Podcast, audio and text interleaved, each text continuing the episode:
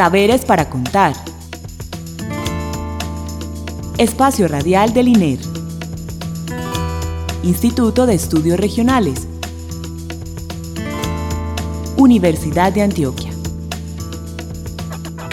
Identidad, territorio, Cultura, investigación, diálogo. región, expresiones. Saberes para contar.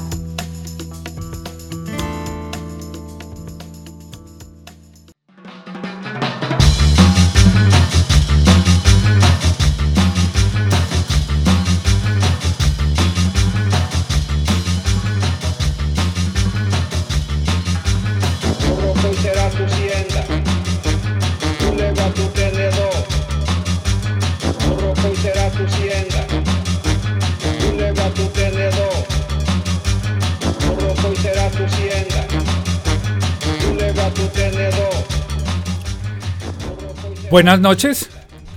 Me alegra poder saludarnos en esta nueva emisión de Saberes para Contar.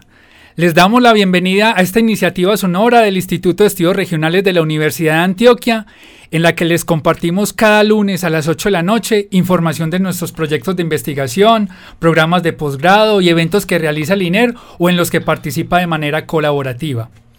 Antes de ir con nuestra invitada de esta noche, le agradecemos a Beatriz Elena Mejía Mejía, directora de la emisora cultural Universidad de Antioquia, por este espacio, y William González por la grabación y posterior edición de este programa.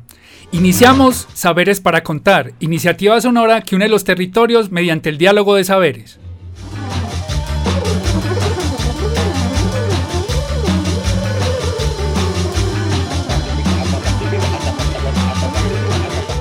Bueno, inicio como cada noche saludando a la profesora Natalia. Profesora, ¿cómo está? Cuéntenos eh, cómo le ha ido estos días y quién es la invitada que tenemos para la noche de hoy.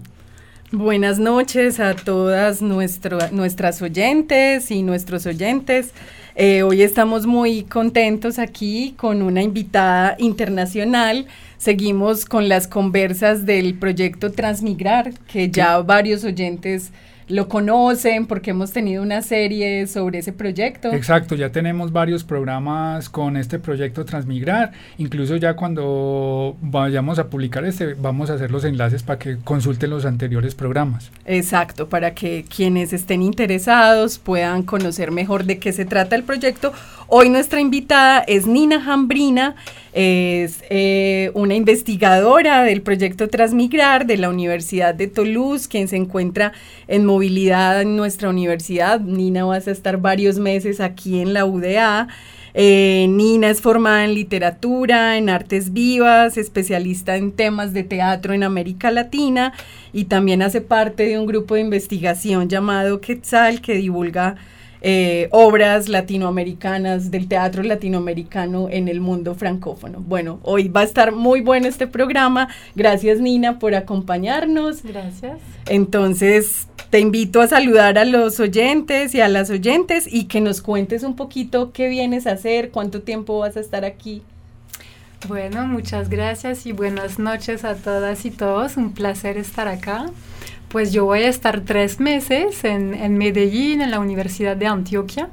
Y pues eh, vengo desde el proyecto Transmigrar, que es transformar la migración por las artes, que consiste en intercambios de investigadoras, investigadores, artistas, profesionales entre varios países, eh, Dinamarca, Francia, España y ahí en Colombia tenemos también como socios a la Universidad de Antioquia y a la Universidad Distrital de Bogotá. Entonces, aquí mi misión es más que todo aprender, encontrarme, conocer y en particular participar a la observación de dos talleres que se van a dar durante esos meses y que están llevados a cabo por investigadoras del INER. Cuéntanos un poquito, ah bueno, ahorita mejor nos cuentas un poquito más de esos talleres porque ya hicimos una primera visita, yo tuve la fortuna de acompañar, entonces ahorita les vamos a contar un poquito más, pero Nelson te tiene una pregunta. Profe, no, yo, yo tengo pues como siempre una dudas y, y hay cosas que me llaman mucho la atención del trabajo que hace Nina y quisiera que ella nos ampliara más acerca de qué son las artes vivas y esto de teatro aplicado, que son como dos palabras que me llaman mucho la atención dentro de lo que tú haces o lo que vienes a hacer. Claro, no, pues artes vivas es como otro nombre para hablar de las artes del espectáculo, ¿no? Con esta dimensión que sí es en vivo, entonces son artes vivas, eh, porque se trata de danza, de teatro, de clown, de música, de performance de teatro, sí, ya lo dije. Así que es un, como una manera de nombrarlos todos, esas, esas prácticas que se dan en vivo. Y después lo de teatro aplicado, pues es también una manera de nombrar cuando esas artes, teatro, danza, clown, pues se llevan a cabo con propósitos em, complementarios a propósitos, digamos, estéticos o propósitos artísticos, pero que también tengan metas sociales, eh, que, ¿no? Con, con, comunidades, con organizaciones, no sé, con hospitales, con niños, con escuelas. Entonces es un poco aplicar, entre comillas, el teatro, la danza, el clown, el performance, con personas que no son necesariamente profesionales de la creación, ¿no? Es un poco cuando el teatro se sale de sus escenarios habituales. O sea que la profesora Natalia y yo perfectamente podríamos participar. Absolutamente, ¿no? Y de hecho, pues toda la meta del proyecto Transmigrar y el hecho que tengamos todos esos convenios con Colombia es que nos parece que el teatro aplicado acá, pues el teatro en sí es muy aplicado acá, es muy social, es muy político, es muy, muy articulado con, con los temas de la sociedad. Gracias, Nina. Nina, y ahí entonces un poco siguiendo con ese hilo del teatro político, el teatro como vinculado a los contextos y los territorios, eh, el proyecto y los talleres que vas a acompañar específicos ahora, eh, son en el río Atrato, en Vigía del Fuerte y en Argelia, en la zona Páramos eh, del Oriente Antioqueño. Eh, ¿Nos podrías contar un poco cómo fue esa experiencia? Ya hiciste una primera visita a, a Vigía del Fuerte, ya conocías esa región, fue tu primera vez, ¿cómo fue ese primer contacto con las comunidades allá? No, la verdad nunca había estado en esta zona de Colombia. Conozco algunas en los años anteriores que estuve, pero no, el río Atrato y entonces esta frontera Choco-Antioquia, nunca había estado, entonces fue muy apasionante llegar apenas de Francia y irme con una avioneta toda chiquita, con mucho miedo, pero igual súper bien acompañada eh, con las colegas y después es los barcos, ¿no? Que nos llevaron pues a la gente, a esos pueblos eh, que viven de una manera tan diferente de la mía o de lo que conozco en Francia. Igual fue lo que fue muy sorprendente y apasionante para mí es ver que también el teatro está allá, que se practica, que hay muchos amateurs, ¿no? Que llevan eh, años de práctica y que están con todo el entusiasmo para, pues, seguir practicando juntos. Entonces, la idea de este primer encuentro fue conocerse, acordar de unas fechas, de unos temas, ¿no? De cómo acordar con la comunidad de ellos que querían hacer y con, pues, eh, contigo, con Ana María Vallejo, con Isabel González, que estábamos, pues ir preparando este taller para que sea lo más rico y, fructífero posible. Nina, nos decías pues te acabo de escuchar, nos, nos, decías que ya habías estado otros años en Colombia. ¿Era en el mismo proyecto o haciendo otras actividades? Pues a ver, yo llegué la primera vez en Colombia en el 2009, así que ya soy vieja. Y la primera vez fue más un intercambio universitario así en el pregrado, ¿no? Que más que todo, tengo que decirlo, mis primeros amores fueron en Bogotá, o sea, en la Universidad de los Andes. Después hice otro intercambio en doctorado en la Universidad Nacional de Bogotá. Em, y bueno, proyectos artísticos también que se llevaron a cabo pues en Barranquilla, en Medellín, en Bogotá. No sé si recuerdan este año 2017, el año franco-colombiano, pues hubo varios proyectos, entonces también esta vez estuve. Y pues eso me permitió conocer varias partes de, Colombia eh, y encontrarme con muchos colegas artistas, pero también de otras disciplinas en esas universidades públicas tan, bueno, para mí tan, tan valiosas. Nina, y de hecho, pues eh, aprovechemos también para contarle a nuestros oyentes un poco de tus investigaciones previas con Colombia y también lo que sigues haciendo ahora, no solo con Transmigrar, ¿cierto? Pues Transmigrar te sigue vinculando a este país y a las experiencias del teatro en este país, pero encontré en un dossier muy, muy interesante de la revista América, que es un dossier sobre escrituras escénicas y dramáticas en América Latina, un artículo tuyo que se llama Teatro y posconflicto, panorama de la escena y la escritura colombiana contemporánea en la era de la construcción de paz. Cuéntanos de esa investigación un poco también. Bueno, listo. Pasa que cuando estaba apenas en el pregrado, pues durante este primer intercambio me encontré con pues todos esos escenarios, esas escrituras en Colombia más que todo y realmente pensé que valía mucho la pena primero estudiarlos porque muy abundantes, muy innovadores em, y que se conozca en Francia, ¿no? Porque pues con el tema del idioma o de la edición teatral a veces muy escasa puede ser difícil. Entonces, pues, desde el pregrado me fui como un poco especializando en lo que se llama dramaturgia contemporánea, eh, o sea, escrituras de autores, autoras actuales. Em, y ya después eh, en la tesis fui ampliando un poco como el corpus, como se llama, o sea, como lo que estudié, eh, y me, me, interesé en la, dramaturgia contemporánea de América Latina en general, porque hay mucha conexión, hay muchas redes, todo un historial de, del teatro en América Latina, ¿no? Aunque cada país tenga, pues obvio, unas diferencias, pero también hay una historia común, un idioma común, unos intercambios, unos festivales. Yo me apasioné por los festivales en América Latina de teatro, muy, muy impresionantes. Entonces, en mi doctorado yo estudié un poco nuevas formas de teatro político, porque como decíamos, pues aquí en América Latina el teatro y teatro político casi que podría ser no la misma cosa, pero es muy pregnante esta dimensión social, política eh, en, en, la escritura. Y yo estudiaba pues cómo fue desde los años 90 que hubo una diversificación de modalidades, o sea que eh, de pronto pues eh, nuevas maneras también de, de reflexionar o de, mm, de que de hablar de temas importantes sociales se llevaban a cabo y en particular estudié tres dramaturgos, uno colombiano que seguramente conocen, Fabio Rubiano, uno argentino que se llama Rafael Spregerbur, también muy, muy conocido en el mundo del teatro, eh, también en, en, España y en Francia ya, y un uruguayo que se llama Gabriel Calderón. Y entonces todos me interesaron mucho porque llevaban como un acercamiento muy lúdico y muy cómico de esos temas pues tan también dramáticos, ¿no? De, de, de, lo que pasa en unas sociedades y, y, en procesos políticos de lucha.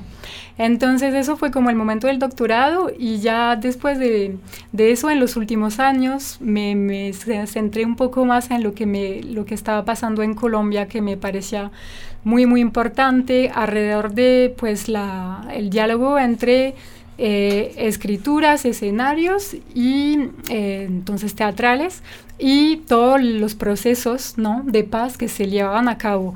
Claro, no solo a partir de esos años 2012, 2016, 2017 y por adelante, eso el teatro siempre estuvo metido en la lucha por, por la paz y por no como esos procesos, pero sí veía que había como cierta mm, intensificación y cierta como un diálogo muy interesante entre, entre esos procesos sociales y políticos y lo que la creación presentaba, ¿no?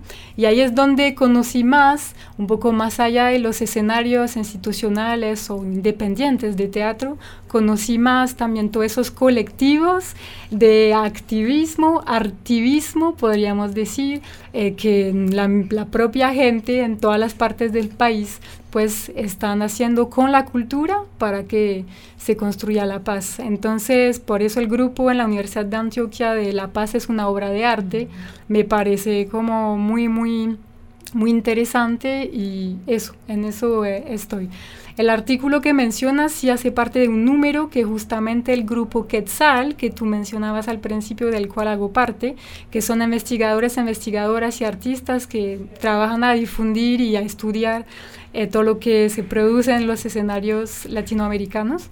Eh, pues es todo un número con varios artículos sobre eh, eso, artes vivas y emancipación y luchas sociales. Entonces, bueno, hay varios, varias cosas sobre Colombia, en particular otro reportaje de mi colega Joana Carvajal, que es de Medellín y que trabaja sobre el festival Selva Adentro. Entonces les invito, eso es accesible en internet, en la revista América, América con K, mm. y hay todo este número que si no estoy mal es el número 21 que recopila pues nuestro trabajo ahí del, del grupo de investigación y arte. Qué lindo, además él va adentro nos vuelve a llevar al atrato. Eso. eh, Nina, escuchándote pienso que una cosa muy, muy bonita que, que, pasa desde los talleres Transmigrar que se hacen en Colombia es que también hay como una invitación a pensar eso de la transformación eh, de las vidas de estas personas que han vivido el desplazamiento forzado, la migración forzada, eh, en el, exilio o el confinamiento, como estas dinámicas de movilidad. Eh, pensar la transformación muy atada al tema de la paz, justamente a lo que nos estás diciendo que has investigado desde más desde otras dramaturgias, pero ahora con Transmigrar creo que los talleres aquí hacen esa conexión Transformación también tiene que ver con las luchas de esos colectivos por el territorio, por permanecer, por la dignidad de la vida, pero también por la paz. ¿Tú cómo lo ves en lo que has podido acompañar de Colombia, de transmigrar en Colombia? Sí, no, pues lo que nos, lo, que nos interesaba mucho de trabajar con, con ustedes desde Colombia es articular lo que pasa en Europa con los temas de migración mundiales, de mucha gente ¿no? que llega a Europa, muchas veces en condiciones muy difíciles, pues cruzar con la experiencia que llevan a cabo acá desde hace decenas del desplazamiento, aunque no sea migración internacional y que pues cada, cada experiencia tiene como una significación diferente, pero sí sabíamos que acá habían trabajado esos temas y van trabajando esos temas del, del, exilio. Sí, eh, que también en Colombia hubo mucho exilio y hay exilio, pero el desplazamiento forzado, el desarraigo, ¿no? Aunque sea de un pueblo al otro, pues justo este fin de semana cuando estábamos ahí en Bellavista, eh, en Boyajá, Boyacá, perdón por el acento, pues ver cómo también pasa una cosa de desarraigo eh, a un kilómetro, ¿no? Lo que, lo que hablábamos con Ana María Vallejo, contigo Natalia, pues cómo pueden pasar esos procesos igual, pues eh, muy muy terribles que, hay que salir de, de, su lugar y reconstruirse la vida en, en otra parte. Entonces, eh, Transmigrar quiere poner a dialogar como esas experiencias nacionales, internacionales. Y lo que también recuerdo de, lo que decía Ana María Vallejo una vez, muy importante, cómo se articulan transformaciones individuales y transformaciones colectivas, que realmente lo que sentía este fin de semana eh, ahí en, en Vigía y en Bellavista es que es totalmente articulado, que esas luchas eh, y esas transformaciones solo se pueden hacer allí con esta solidaridad de la comunidad, que el apoyo ¿no? mutuo, el cuidado entre esas personas, en particular esas mujeres, eh, me parece como muy muchos aprendizajes para nosotros, de ver cómo esos procesos comunitarios pueden, pueden ser muy sanadores, muy potentes eh, y darnos esperanza. Gracias, Nina. Nina, eh, ya también volviendo pues como a tu, a tu trabajo, eh, también quería que nos compartieras un poco lo que entiendes tú por este tema de la investigación-creación, que me parece que es muy importante que también resaltemos acá dentro, dentro del programa y que los oyentes también tengan una idea bien de qué es esto. Claro, pues la investigación-creación eh, es plural, o sea, cada sitio, cada práctica podría ser como una definición diferente y todavía como que es casi un campo no en definición, pero es bastante reciente y según los lugares donde estemos, la cosa es, sí, como más estructurada o pensada. Lo que pasa es que es pensarse, ponerse a pensar que a la vez de, desde la universidad se investiga sobre, ¿no? Se investiga el arte, uno, pues es más bien ponerse a investigar también con el arte, sea, a partir del arte y pensar que sí, las prácticas artísticas pueden producir conocimiento ellas mismas, ¿no? Que solo, no solo se trata de estudiarla, estudiar un libro, una obra, una pintura, sino desde la práctica artística, pictórica, eh, corporal, musical, se pueden llevar a cabo y compartir saberes, ¿no? Entonces es un poco este tema. Después, como decía, según los contextos puede ser muy diferente. Por ejemplo, en Colombia también lo que nos interesa mucho desde ahí Europa es ver cómo está muy articulado para ustedes teoría y práctica, porque en la misma formación de los artistas, pues eso es en el mismo lugar. Es la misma gente que va como estudiar, ¿no? Que la teoría del arte y a la vez practicar. Entonces, aquí la formación es muy ya de investigación-creación. Cuando en Europa en general son escuelas de artistas y por otra parte teóricos universitarios. Entonces, este diálogo es más reciente y nos nos aprendemos mucho de ustedes, de ver cómo desde el inicio pues los artistas piensan y los teóricos practican, ¿no? Es como ponerse a dialogar eh, más intensamente, digamos.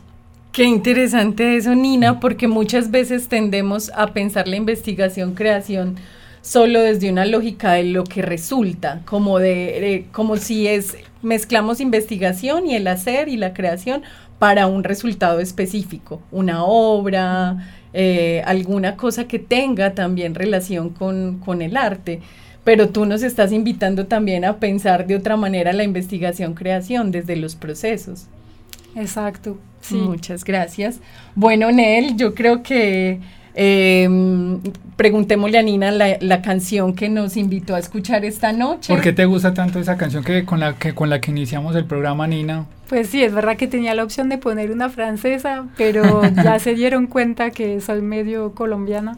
No, pasa que este grupo, Frente Cumbiero, pues estuvo en Toulouse, en Tolosa, en el sur de Francia, donde vivo, y hay un festival allá que se llama Locombia, que todos los otoños, eh, yo creo que sí, hay varios locombias, que todos los, los otoños presentan un festival cultural, eh, entonces con conciertos, con exposiciones, con danza, con obras de teatro y encuentros también eh, como conversatorios sobre temas que tienen que ver con Colombia. Y ahí este grupo el año pasado, en el 2021, será así, presentó pues sí como un concierto y todos los tolosanos estábamos allí. Y la canción se llama Jalei Jalei y a mí no sé, en particular me pone muy buen humor. Eh, antes de que no, te despidas de los oyentes, ¿cuál fue tu primer acercamiento hacia Colombia? O sea, tú, tú nos contabas ahorita que hiciste unos intercambios pues académicos, en fin, pero esa, esa idea de, de Colombia, ¿dónde surgió? Porque pues podías haber elegido cualquier otro país latinoamericano o de otra parte, pues, pero... Pues no. De hecho, creo que fue todo menos eh, intuitivo en el sentido en que desafortunadamente en el 2008, por ahí que yo estaba planeando viajes, eh, para mí Colombia no era un destino posible, o sea, desde allá, desde Francia, se, se conocía con muchas problemáticas, que uno como europeo no podía ir, que no estaba seguro, que el secuestro, que Ingrid Betancourt, ¿no? O sea, eso era el imaginario que eh, uno podía tener. Pero pasa que tuve la suerte de tener un profesor que después me acompañó, que es, que es Víctor Viviescas, de la Universidad Nacional de, de Bogotá, eh, también pues dramaturgo, director y, gran teórico del teatro en Colombia y en otras partes, pues que me mostró que sí, Colombia era mucho más que, que lo que uno sabía desde los medios. Entonces, a la vez de irme a México, Argentina, que sí era como más familiar en el imaginario, digo, pues yo me atreví a, a ir a Colombia y no, nunca me arrepentí. Y aquí sigues, Nina. Gracias, Nina, por venir al, al, programa, por acompañarnos esta noche y espero, pues, te deseamos muchos éxitos estos dos meses eh, que vas a estar por acá. Que sean muy fructíferos, que... No, pues, segurísimo. Muchas gracias. Bueno, por nuestra parte le agradecemos a nuestros amables oyentes por estar ahí y seguir en la sintonía de saberes para contar y escucharnos de manera sincrónica o asincrónica. Nos encontramos el próximo lunes en, un nuevo programa que seguro tendremos una nueva invitada o un nuevo invitado para conversar de temas de interés. Recuerden que los que deseen volver a escuchar este u otros programas de Saberes para Contar los pueden encontrar en el micrositio de Liner alojado, alojado en la página web de la Universidad de Antioquia o en nuestra página de Spotify. También les recuerdo que si quieren enviar alguna pregunta, cualquier inquietud, un enlace de los anteriores programas o cualquier cosa que se les ocurra, incluso enviarle un saludo a Nina, eh, nos pueden escribir al correo comunicacionesiner.uda.edu.co. Les deseamos un feliz resto de noche y que pasen una excelente semana. Hasta la próxima.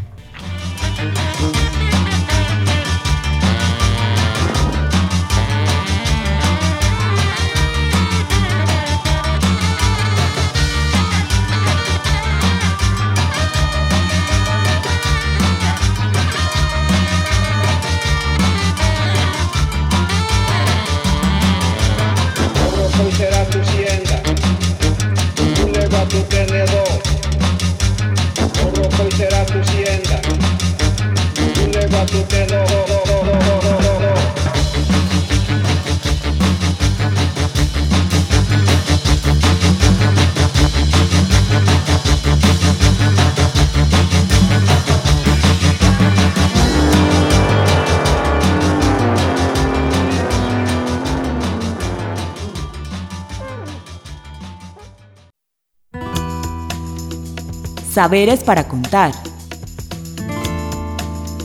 Espacio Radial del INER.